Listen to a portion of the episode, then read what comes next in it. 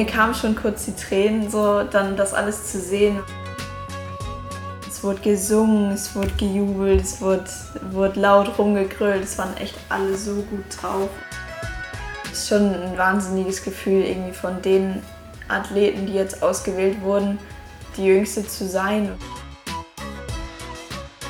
Konnichiwa und hallo zusammen. Es ist Zeit für die zweite Folge von Mein Weg in Tokio, dem offiziellen Team Deutschland Paralympics Podcast. Wir, Philipp Wegmann, den hört ihr gleich, und ich, Dorian Aust, sind natürlich wieder eure Hosts. Und auch heute sind wir nicht alleine, denn wir haben die jüngste im Team Deutschland Paralympics. Zu Gast Speerwerferin Lise Petersen. Bevor wir starten, möchten wir uns aber nochmal bei unserem Partner bedanken. Dieser Podcast wird nämlich unterstützt von der Sparkassen Finanzgruppe.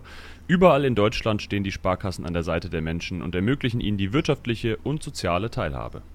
Im Sport engagieren sie sich jährlich mit über 90 Millionen Euro für Vereine, das deutsche Sportabzeichen, die Eliteschulen des Sports, Team Deutschland und natürlich ganz klar auch für das Team Deutschland Paralympics. Und warum? Weil es um mehr als Geld geht. So, jetzt aber ab nach Tokio. Grüß dich, Lise Petersen. Hi. Lise, wir sprechen mit dir einen Tag nach der Eröffnungsfeier im Olympiastadion. Also ich glaube, es wird Kokuritsu Kyogio ausgesprochen, irgendwie so ähnlich. Das war auf jeden Fall eine tolle Show. Wir haben es äh, am Fernsehen verfolgt. Es ging viel ums Thema Inklusion und es waren wirklich tolle Bilder dabei. Wie war es für dich, so Teil dieser Show sozusagen auch zu sein? Ähm, das war unglaublich. Also ich, ich glaube, so wirklich angekommen ist es immer noch nicht, was da gestern Abend passiert ist. Ähm, Natürlich war das Stadion leer, aber in dem Moment, wo wir das betreten haben, hat man quasi eigentlich komplett vergessen, dass, dass niemand von den Zuschauern da war, weil einfach so eine Atmosphäre im Stadion war, allein von den Sportlern schon, ähm, dass das ein ganz besonderes Gefühl war, da einzulaufen. Und da bin ich auch wirklich dankbar für, dass ich da, da mit reinlaufen durfte. Es haben sich ja doch einige dafür entschieden, das Risiko nicht einzugehen gerade die, die jetzt am Anfang direkt den Wettkampf haben.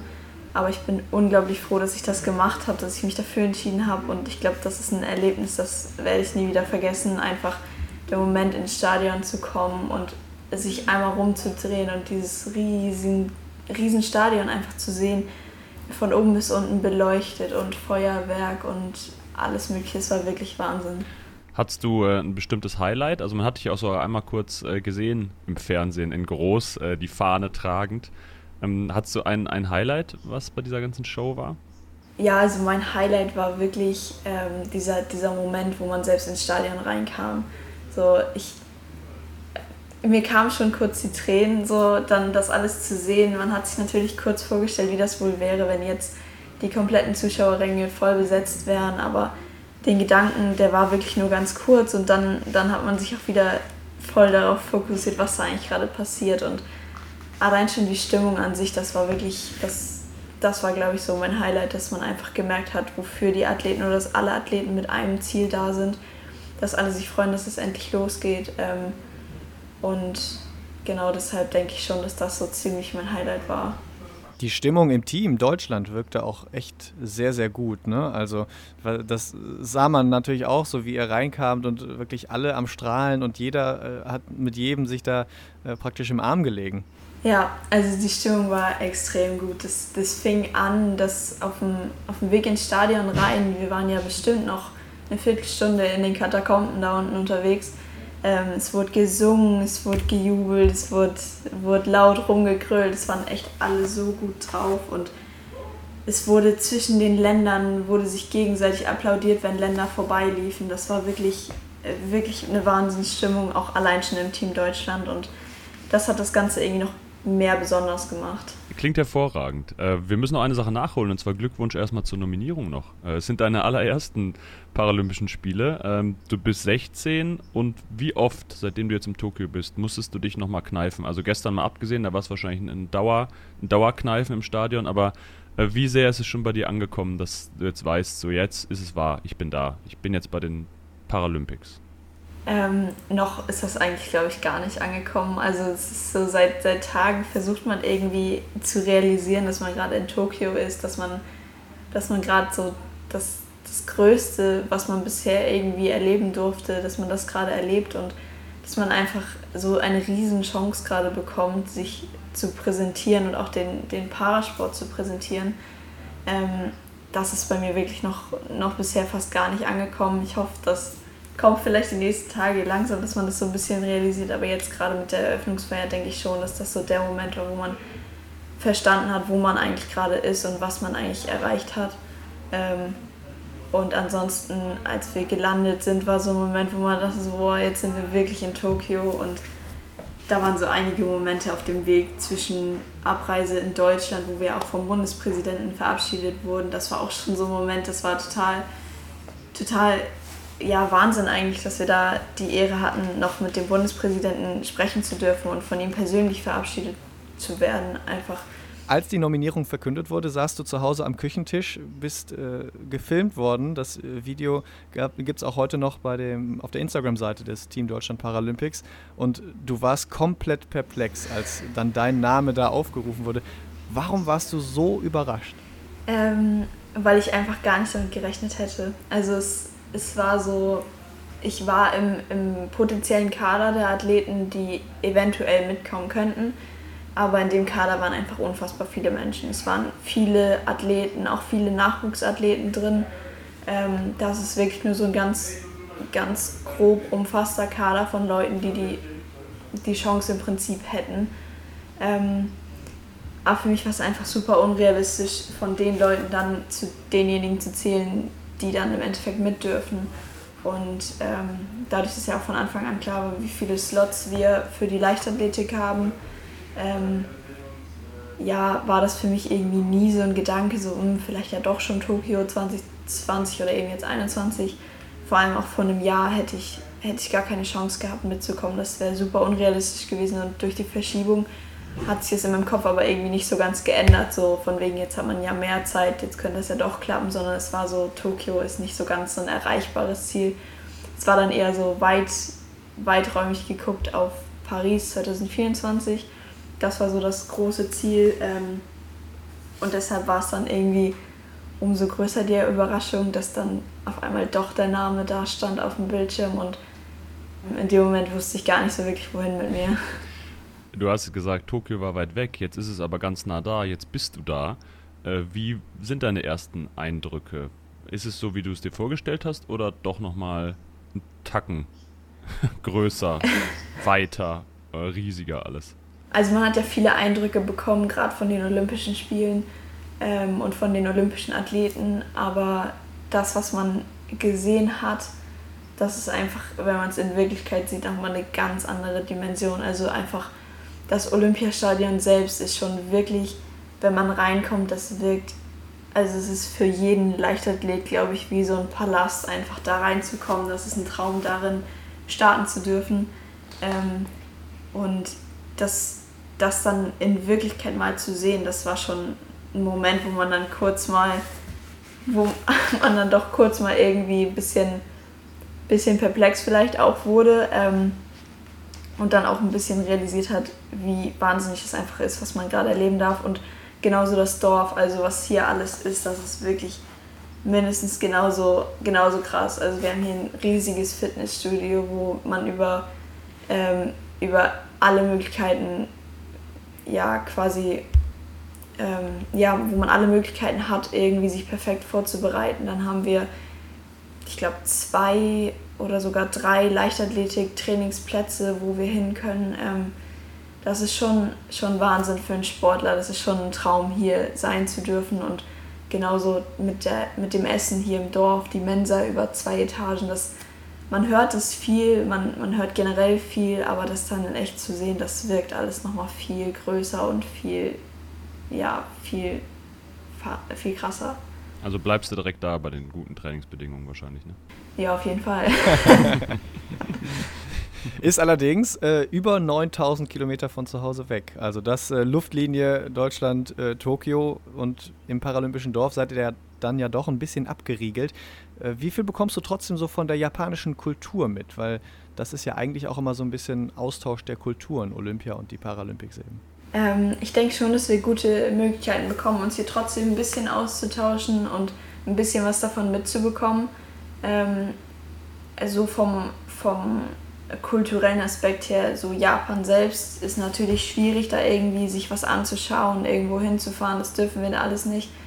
Aber ähm, ja, hier sind viele, viele Japaner im Dorf, viele freiwillige Helfer, ähm, mit denen man dann doch auch mal die Möglichkeit hat, kurz zu reden oder sich kurz auszutauschen. Und die sind alle so freundlich und auch genauso das, das kulturelle Essen so ein bisschen. Also wir haben hier ja natürlich die große Mensa, haben aber auch noch eine, eine andere extra Mensa quasi, wo es nur um kulturelles japanisches Essen geht. Ähm, das ist schon irgendwie, dass man zumindest da so einen kleinen, eine kleine Möglichkeit bekommt, sich kulturell auch ein bisschen was von den Japanern anzugucken. Vielleicht auch, wenn man sich besonders dafür interessiert, hat man doch definitiv die Möglichkeit, ein bisschen was hier im Dorf auch aufzugreifen. Aber, aber es ist natürlich anders als als viele das dann gewohnt sind. Mit deiner Trainingspartnerin, Leichtathletin Nele Moos, äh, hast du schon deinen ersten gemeinsamen Wettkampf bestritten. Äh, ihr seid oft zusammen in Trainingslagern und bei Wettkämpfen, jetzt auch wieder zusammen in Tokio, ähm, weshalb ihr quasi eigentlich auch mittlerweile befreundet seid. Nele kennt dich sehr gut. Und äh, wir haben sie mal ein bisschen was gefragt und sie hat uns nämlich, dass sie dich gut kennt, hat sie uns auch nochmal erzählt. Okay. Seitdem ich sie eigentlich kenne, erzählt sie mir immer, wie viel Spaß sie am Speerwerfen hat und was für eine große Leidenschaft sie dafür hat. Und es ist einfach schön zu sehen, wie sie mit jedem Training, mit jedem Wettkampf ihre Leistung verbessern kann und man kann sehen, wie viel Spaß sie daran hat. Ich bin sehr, sehr gespannt, äh, was sie in den nächsten Jahren alles leisten wird und ich denke, dass äh, Tokio für sie einfach äh, als großer internationaler Wettkampf wichtig ist, um viel Erfahrung zu sammeln und diese Erfahrung, die sie sammelt, dann in den nächsten Wettkämpfen äh, dann anwenden kann. Und das macht mich dann schon stolz. Nette Worte von Nele Moos. Wie wichtig ist es, jemanden dabei zu haben, der einen auch gut kennt und der einen unterstützt und der einen einfach ähm, ja, die gleiche Leidenschaft ja auch teilt, wenn es um den Sport geht. Ich glaube, das ist unfassbar wichtig. Also das allein schon von der, von dem Anblick, dass das Ganze auch einfach mental gerade viel mit einem macht, dass man doch echt weit von zu Hause weg ist und dann so viel erlebt und auch manchmal einfach zwischendurch das Bedürfnis hat, mit irgendwem drüber zu reden, was gerade passiert. Und das, das hilft einem auch quasi so ein bisschen dabei, das Ganze überhaupt eine Möglichkeit zu haben, das zu verarbeiten. Ähm, und ich denke, dadurch ist das schon wichtig, dass man definitiv Leute dabei hat, mit denen man darüber reden kann, die das vielleicht auch zum ersten Mal erleben. Ist ja bei mir und Nele zum Beispiel so, dass wir das gerade beide zum ersten Mal dabei sind und für mich bedeutet es relativ viel, dass sie quasi mit dabei ist. Ähm, einfach so eine Art Rückhalt zu haben, Unterstützung hier vor Ort, dass ich weiß, dass ich auf sie zählen kann, dass sie aber genauso gut ähm, jederzeit mit mir reden kann, wenn sie, wenn sie möchte und ähm, oder wenn sie das Gefühl hat, über irgendwas reden zu wollen. Und ich denke auch gerade mit dem Druck hier geht jeder unterschiedlich um. Natürlich wird den Jüngeren hier gerade oder denen mit einer Erstteilnahme ähm, wird garantiert keinen Druck gemacht, so, aber man macht sich ja doch auch selber so ein bisschen, ähm, ja, und malt sich so ein bisschen ein Bild aus, wie das wohl werden könnte und so weiter. Und so ein bisschen entsteht dadurch quasi so ein, so ein persönlicher Druck, dass man sich auch selbst dann irgendwie in dem Moment stolz machen möchte ähm, und das abrufen möchte, was man kann in dem Moment, weil man einfach auf der größten Bühne steht, die man im Parasport, auf der man im Parasport stehen kann. Ähm, und deshalb denke ich schon, dass da so ein bisschen so ein paar Situationen sein könnten, wo man das dann doch auch mal braucht, mit irgendwem reden zu können. Und ich würde sagen, also wir sind hier definitiv total gut umsorgt mit, mit Möglichkeiten. Wir können nach Deutschland telefonieren, da haben wir Seelsorger, die quasi für unser Team zu Hause parat sitzen. Ähm, wir haben eine Sportpsychologin hier vor Ort, aber denke, abgesehen davon ist das doch auch wichtig, dass man Leute dabei hat, die man, die man kennt, weil man da vielleicht doch auch noch mal ein bisschen anders über Dinge redet und gerade mit Leuten, die das Gleiche erleben, die das Gleiche vielleicht denken, die in der gleichen Situation stehen, ist das irgendwie doch noch mal was anderes mit Nele trainierst du zusammen in Leverkusen, äh, lebst aber noch in Flensburg und äh, gehst entsprechend auch da zur Schule. Schule läuft da schon längst wieder. Wie, ist, äh, wie haben die Mitschülerinnen und Mitschüler reagiert, äh, dass du dann doch nochmal einen Abstecher nach Tokio machst, auf die größte Bühne, wie du eben schon selbst gesagt hast? Also die Mitschüler haben natürlich alle total nett reagiert, die haben sich total für mich gefreut. Ähm, und natürlich kam dann hier von der Seite auch mal so ein Kommentar dazu, dass ich jetzt so viel in der Schule fehle, aber ähm, das war alles immer nur so, also es war alles positiv. Es hat niemand negativ reagiert, sowohl von meinen Mitschülern als auch von meinen Lehrern und die Schulleitung durch die Vorbereitung und so weiter und den Empfang in Deutschland später sind es insgesamt fünf Wochen, die ich verpasse. Ähm, allerdings weiß ich, dass ich von der Schule aus eine gute Unterstützung bekomme und dass ich ähm, ja da auch so ein bisschen so einen Rückhalt habe, dass meine Freunde mir quasi im Moment alles schicken, was gemacht wird und ich das dann auch so gut wie es geht natürlich versuchen muss, irgendwie ein bisschen nachzuholen. Natürlich ist es auch relativ schwierig, hier dann so viel Zeit zu finden, um alles nachzuholen. In der ersten Woche, die ich wieder da bin, beginnt quasi direkt meine Klausurenphase. Ähm, damit habe ich quasi die komplette Vorbereitung dafür verpasst und da zählt das dann doch so ein bisschen einfach zu versuchen, so gut wie möglich alles nachzuholen und dann ähm, ja zu hoffen, dass ich gut wieder reinkomme in, in den Schulalltag. Aber da bin ich mir relativ sicher, dass ich da zu Hause eine gute Unterstützung habe. Das heißt, eigentlich halten wir dich gerade von Hausaufgaben und vom Lernen ab. Könnte man so sehen, aber so wirklich, also ich glaube, es wäre gelogen, würde ich sagen, ich würde jetzt gerade eigentlich lernen. Oh oh, sollen wir das lieber rausschneiden? Ähm, nee, alles gut. Also es ist, natürlich gucke ich mir zwischendurch auch abends mal ein bisschen was an, aber man will dann auch irgendwie den Moment hier genießen, dass man hier sein darf, weil ich meine, das ist einmalig und das wird man nicht wieder vergessen. Ich glaube, dafür haben die Lehrerinnen und Lehrer auch Verständnis. Ich glaube, das ist okay, wenn man, wenn man mal äh, Tokio genießt. Ist ja kein Sightseeing-Urlaub. Ja, genau. Trotzdem äh, vormittags Mathe, Deutsch und Englisch und dann äh, nachmittags äh, Training und äh, Olympiastadion. Auch keine, kein, keine schlechten Wochen in Tokio, die du da gerade verbringst. Ja, das stimmt. Du hast es auf jeden Fall schon gesagt, du bekommst oder hast jede Menge Unterstützung äh, in Deutschland bekommen. Und ähm, natürlich auch viele Fans. Und die haben sich auch beim Team Deutschland Paralympics äh, beim Instagram-Account gemeldet. Da konnte man dir nämlich Fragen stellen oder konnte Fragen einreichen. Wir haben mal so ein paar Fragen aus der Community äh, ausgewählt. Es waren zu viele, als dass wir jetzt alle stellen könnten. Ähm, deswegen einfach mal so eine kleine Auswahl. Und zwar schreibt äh, Franz 1999 22. Wie fühlt es sich denn an, die jüngste Athletin für Deutschland jetzt vor Ort zu sein?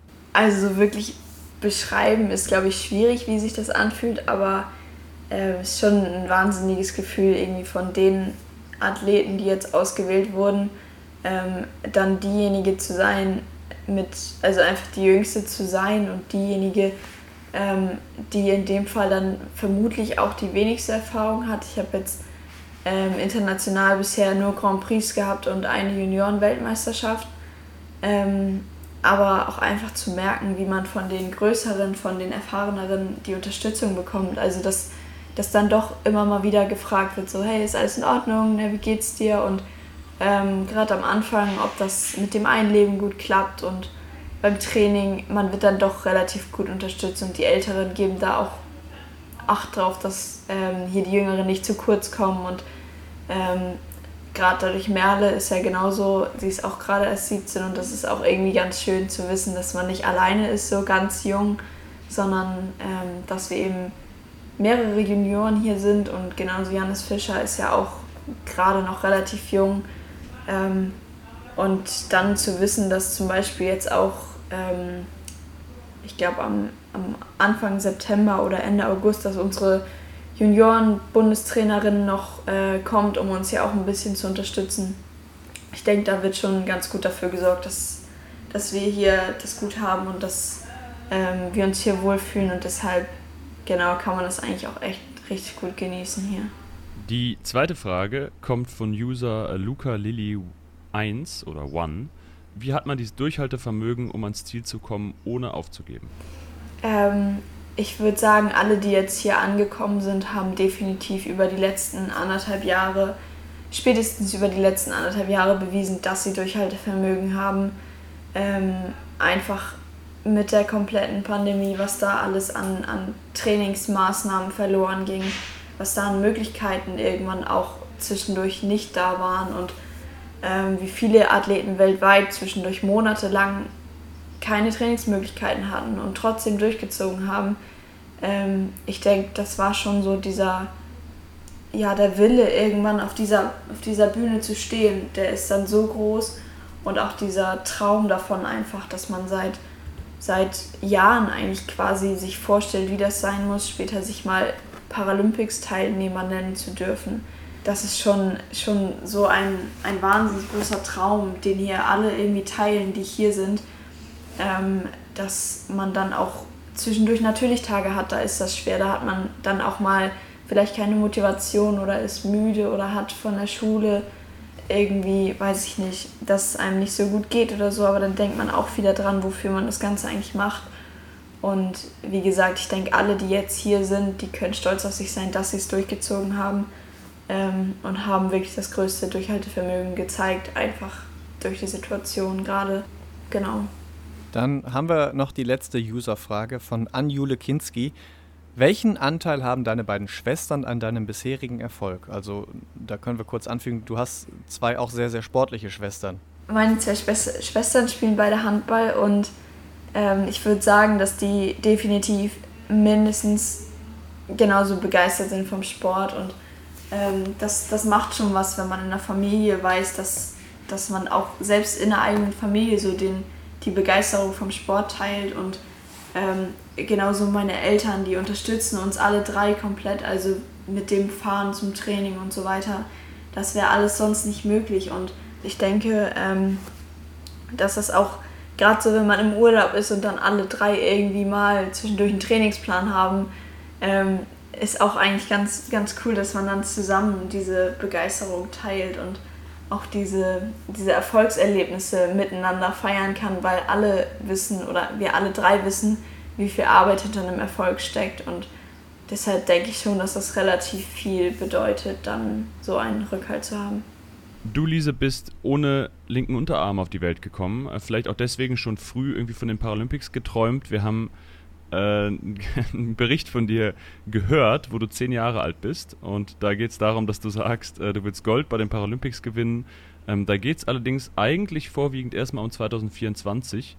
Äh, jetzt bist du jetzt schon dabei. Und jetzt müssen wir natürlich dann auch mal über das Sportliche reden. Äh, was erhoffst du dir äh, von dem Wettkampf, der vor dir liegt?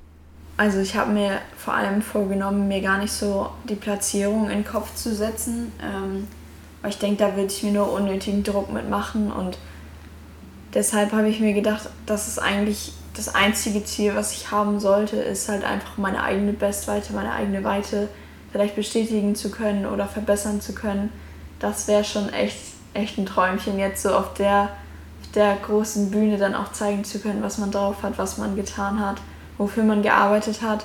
Ich denke aber auch, dass so ein kleines Ziel im Hinterkopf vielleicht ist, ähm, in den Endkampf zu kommen. Wir sind zwölf Starterinnen, ähm, von denen nach drei Würfen quasi acht Leute dann in den Endkampf kommen und nochmal drei weitere Würfe bekommen. Dafür müsste ich dann eben vier Gegnerinnen hinter mir lassen nach den ersten drei Würfen. Ähm, ja, ich habe mir jetzt noch nicht genau angeguckt, was für ein Teilnehmerfeld wir haben, wie weit die anderen werfen. Demnach kann ich nicht genau sagen, wie realistisch das ist. Aber das wäre schon, das schon echt cool, da in den Endkampf zu kommen. Ähm, und ansonsten eben, wie gesagt, die Bestweite und einfach meine eigene Weite im Blick zu behalten. Das, das denke ich, ist so ziemlich das Sinnvollste, was man vor so einem Wettkampf dann doch machen kann. Ja, ist auf jeden Fall eine selbstbewusste Einstellung zu sagen, du hast dir noch gar nicht angeguckt, wie weit die anderen werfen. Fährst einfach mal hin und guckst mal, äh, was du selbst raushauen kannst. Deine Bestweite liegt bei? Hm, knapp unter 35. Ja, die anderen, das können wir dir sagen, das lag irgendwas mit, ich glaube, im Bereich Mitte 40. Äh, es war so eher, eher englischsprachiger Raum, die Favoritin mit äh, aus Großbritannien und aus Neuseeland. Genau, die kennt man auch. Das sind so die, die seit ein paar Jahren da an der Spitze immer so hin und her ähm, Spielen, wo es immer mal die Britin ist, mal die Neuseeländerin und ähm, genauso die Holländerin, die, die hat auch einen extrem großen Schritt gemacht über die letzten Jahre. Die wirft noch gar nicht so lang schwer und ist jetzt auch schon knapp unter 40 Metern. Ähm, das sind so eigentlich die einzigen drei, die ich auch schon kenne, aber die anderen, die, die sind dann doch eher so ein paar unbekannte Starterinnen wo ich gespannt bin, wie weit die werfen und was die drauf haben. Die anderen lässt du hinter dir. Hoffentlich. Aber auch die, äh, du gerade schon so als, äh, ich nenne es jetzt mal Topstars der Szene äh, bezeichnet hast, ähm, gegen die hast du ja noch nie so im direkten Wettkampf wahrscheinlich dann geworfen, weil du hast ja eben gesagt, ähm, bislang äh, gar nicht so viel internationale Erfahrung. Dann die meisten kennst du mehr so vom Hören sagen. Genau, die, die Britin und die Neuseeländerin, die so auf Platz 1 und 2 in der Weltrangliste eigentlich immer umeinander liegen, ähm, die verfolgt man dann doch schon ein bisschen länger. Ähm, aber eben, wie gesagt, nur so auf den großen Wettkämpfen, die man dann per Livestream verfolgt. Ähm, und gegen die Holländerin durfte ich jetzt schon einige Male werfen bei Grand Prix und bei, bei Wettkämpfen bei uns in Deutschland. Die anderen habe ich alle noch nicht werfen sehen. Gegen die anderen habe ich gegen alle wirklich noch nicht geworfen. Deshalb bin ich total gespannt. Auch weil es einfach generell schwer einzuschätzen ist, wer jetzt nach Corona überhaupt an seine eigene Bestweite rankommt, wer vielleicht sogar so viel trainiert hat, dass er die jetzt in den Sand setzt, die Bestweite und dass es einfach noch Meter weiter geht. Ähm, deshalb bin ich echt gespannt. Wir sind auf jeden Fall auch gespannt und drücken dir natürlich äh, ganz fest die Daumen, dass es dann im, im Wettkampf zum Endkampf reicht äh, oder zu dem, zum Finale sozusagen. Äh, kurz bevor wir dich aber gehen lassen, haben wir noch ein kleines Spielchen für dich vorbereitet. Und zwar geht das folgendermaßen: Wir schmeißen dir ähm, ein paar Sätze an den Kopf, die du im Prinzip nur noch vervollständigen musst. Relativ simpel, einfach äh, zuhören und äh, rausfeuern sozusagen. Okay. Ich fange einfach mal an mit dem ersten Satz. Wenn ich hier in Tokio Gold hole, dann. Dann schmeiße ich eine riesige Party, sobald ich wieder nach Hause komme, weil das der absolute Wahnsinn wäre. Sind wir eingeladen? Natürlich. Na, das, muss, das musste ich mir jetzt sicher nochmal kurz sagen. mein heimliches Ritual vor dem Wettkampf ist? Also es ist eigentlich, dass ich wirklich mein, mein Aufwärmprogramm so vor ziemlich jedem Wettkampf, das muss eigentlich genau gleich sein, sonst, sonst fühle ich mich nicht gut vorbereitet und auch beim Dehnen, dass einfach alles in der gleichen Reihenfolge ist. Ähm, und ich ziehe immer den linken Schuh erst an. Ganz wichtig, das kennt man. wenn man im Sport unterwegs ist. Letzter Satz. Mein japanisches Lieblingswort lautet. Konnichiwa. Wie viele kennst du denn sonst noch? Total viele. Ähm, nee, aber das, mittlerweile ist das so ziemlich das Wort, was man hier jeden Tag bestimmt 300 Mal hört. Deshalb ist das wirklich schon so eins von den Wörtern geworden, das, das dann im Wortschatz verankert ist. Und von daher Lise, wir wünschen dir äh, trotz aller Umstände äh, hervorragende, aufregende erste Spiele. Äh, ein super Wettkampf. Bleibt nicht zu viel an den Hausaufgaben hängen, das ist es nicht wert. Sa sagen wir jetzt einfach mal so arrogant, ohne irgendwas mal mit Leistungssport am Hut gehabt zu haben und das einschätzen zu können. Äh, aber ganz viel Erfolg und riesigen Spaß bei diesen Spielen. Ganz vielen Dank. Wir hoffen, du hattest auch hier beim Podcast Spaß und wir hoffen auch ihr Hörer da draußen hattet Spaß beim Zuhören. Abonniert den Podcast gerne auf allen äh, gängigen Plattformen und unterstützt das Team Deutschland Paralympics auch natürlich auf den Social Media Kanälen und Augen auf, da könnte auch in Zukunft äh, wieder die Möglichkeit bestehen, dass man Fragen an die nächsten Podcast-Gäste stellen kann. Also sozusagen der große Auftritt hier im Podcast. Und wir beide, also Dorian Aust und ich, Philipp Wegmann, melden uns schon ganz bald wieder mit der nächsten Folge von Mein Weg in Tokio. Bis dahin und Domo Arigato.